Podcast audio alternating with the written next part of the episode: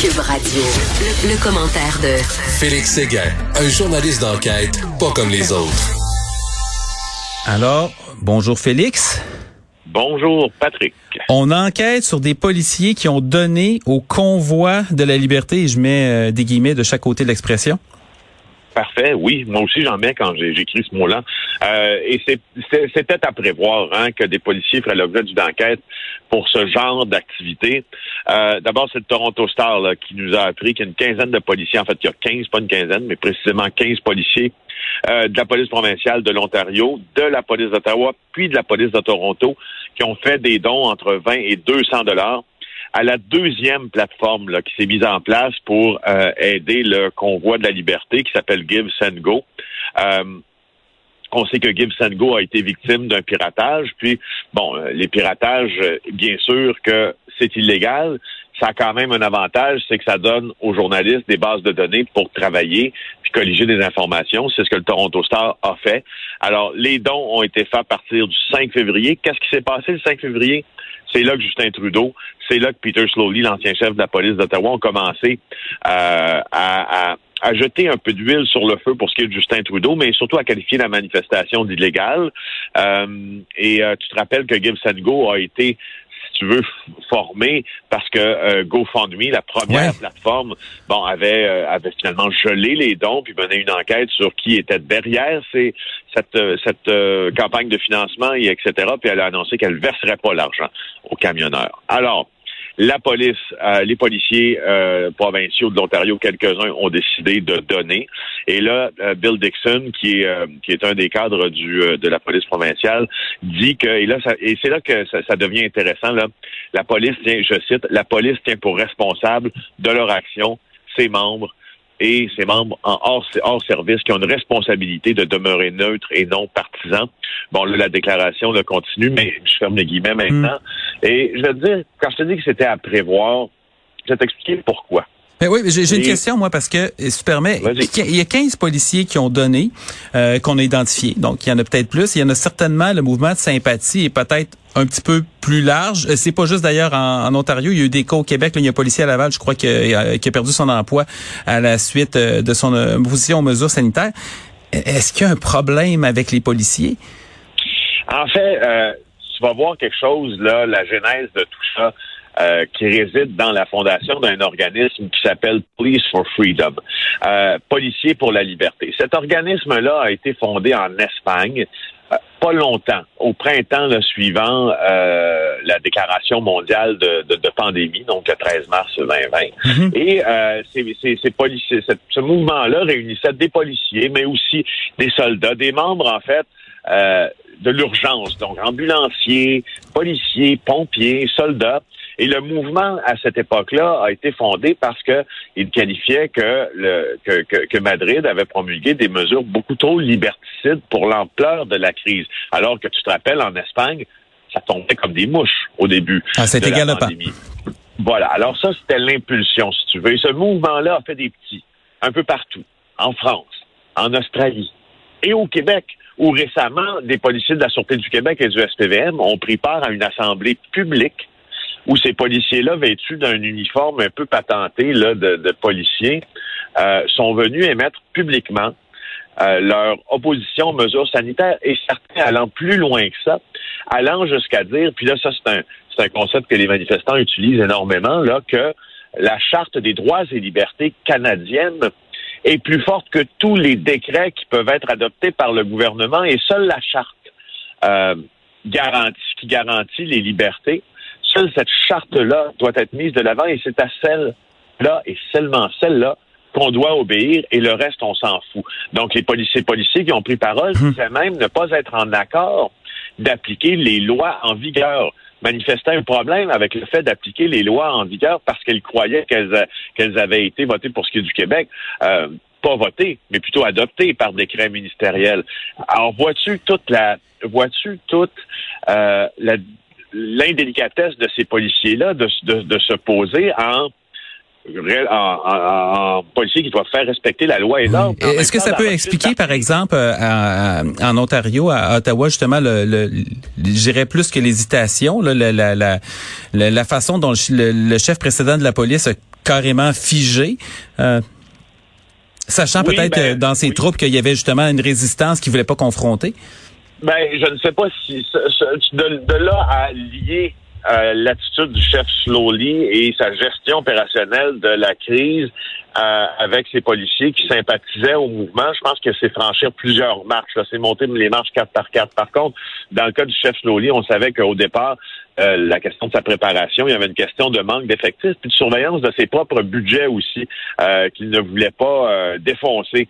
Ça, ça nous a été mentionné. Mais je, je, je continue sur mhm. l'attitude de ces policiers-là. Tu sais, tu peux pas, quand tu es policier, ça c'est dans les, lois et les, règlements plutôt internes de plusieurs services de police, quand tu es policier, tu as un devoir de réserve dans des activités publiques qui touchent notamment ce qui est illégal. Donc, tu peux pas, tu peux pas t'afficher comme policier. Tu peux pas te donner comme policier à des mouvements qui sont considérés, qui sont considérés faisant des actions illégales. Ça vient teinter tout le reste de ton intervention policière quand tu es supposé de faire appliquer une loi.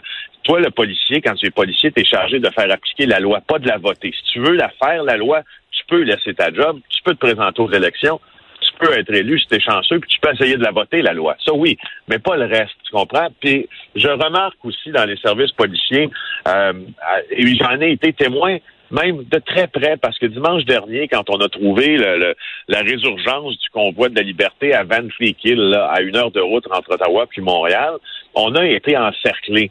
Euh, par des manifestants. On a été, on pouvait plus sortir de notre voiture. Il y avait une voiture à droite, à gauche, en Oui, même tu avais dit que tu avais dû appeler le 911.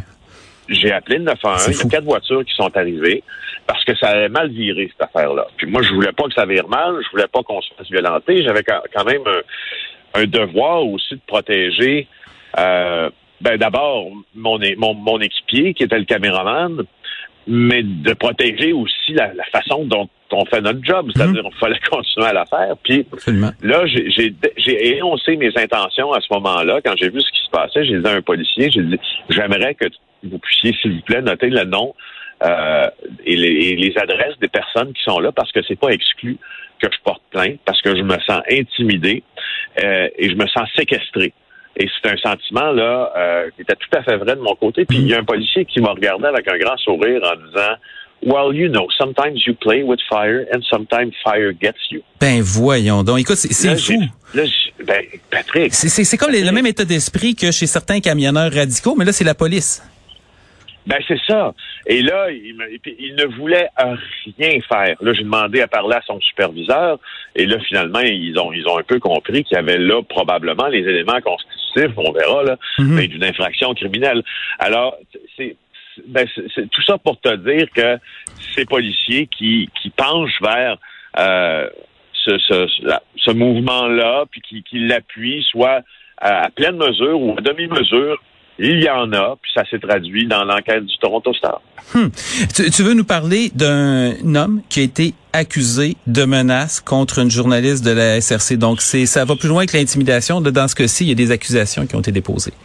Oui, c'est à l'endroit de Brigitte Noël, euh, une, collègue, ancienne collègue d'ailleurs au bureau d'enquête et amie. C'est Yann Pelletier, 47 ans de Saint-Rémy sur la rive sud de Montréal.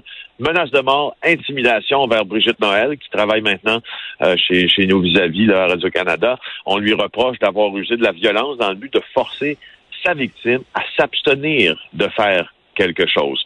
En fait, il aurait envoyé un courriel, selon les prétentions de la poursuite, à Brigitte Noël, dans lequel il dit euh, lui, il lui dit qu'elle ne devrait pas se promener dans la rue le soir. Donc, il laissait planer un peu des menaces sur ce qui pouvait lui arriver si elle se promenait dans la rue le soir. Donc, arrêté, va comparaître le 3 mars. Euh, Brigitte Noël ne commente pas cette situation-là. Euh, puis je la comprends parce que c'est judiciarisé. Puis d'un autre côté, on a euh, celui là qui aurait donné une bonne claque dans le dos là, mais pas pour son travail, mais pour le faire tomber à Raymond Fillon vendredi soir alors qu'il était en hmm. direct. Il s'est comme, il a comme essayé de s'excuser dans un message, mais bourré, mais bourré de fautes. Euh, il dit qu'il s'est laissé emporter par les émotions parce que tout était pacifique. Il s'appelle Danny Di Genova. Il dit, là, j'ai fait une erreur j'aurais dû respirer. Euh, et puis là, il dit, euh, ben, je m'excuse là pour quiconque là qui aurait été offensé par ce que j'ai fait c'est assez timide, je te dirais. écoute, là, c'est parce qu'il y a question d'accusation dans ce cas-ci, mais euh, il y a des menaces qui n'ont pas mené à des accusations. C'est ton cas. Tu te dit que tu fait l'objet de menaces, euh, je crois, de mort à neuf fois déjà. Euh, il y a plusieurs autres euh, journalistes, euh, chroniqueurs. Écoute, moi, je, je, reçois des drôles de choses des fois par les, médias sociaux, puis je suis pourtant très, très loin du terrain. des fois aussi, on menace de s'en prendre à, nos enfants. Il y a quelque chose qui s'est complètement, complètement déréglé qui est, euh, je voudrais pas parler de climat social parce que c'est peut-être pas l'ensemble de la population, mais moi je me rappelle pas d'avoir vu ce genre d'excitation-là, de ce mouvement-là aussi fort, aussi virulent, où des gens finalement identifient des journalistes carrément comme, comme des ennemis. Oui, n'ayons pas peur des mots, Patrick. Ça, c'est de la radicalisation menant à la violence. C'est une libération de la parole décomplexée chez certaines personnes qui trouvent euh, en ces groupes qui s'opposent aux mesures sanitaires, des gens qui pensent comme eux, puis qui les confortent dans une certaine forme de haine très ordinaire euh, des médias, puis qui décident de passer à l'action. Pour, pour te dire, j'ai signalé, j'ai fait neuf signalements à la police, mais tu sais, depuis lundi, depuis hier, avant-hier plutôt, j'aurais pu en faire neuf autres. Tu sais, je pourrais être abonné ah, wow. signalement à, à, la police, puis des menaces de mort depuis le début du c'était tu veux, là, euh, périodique.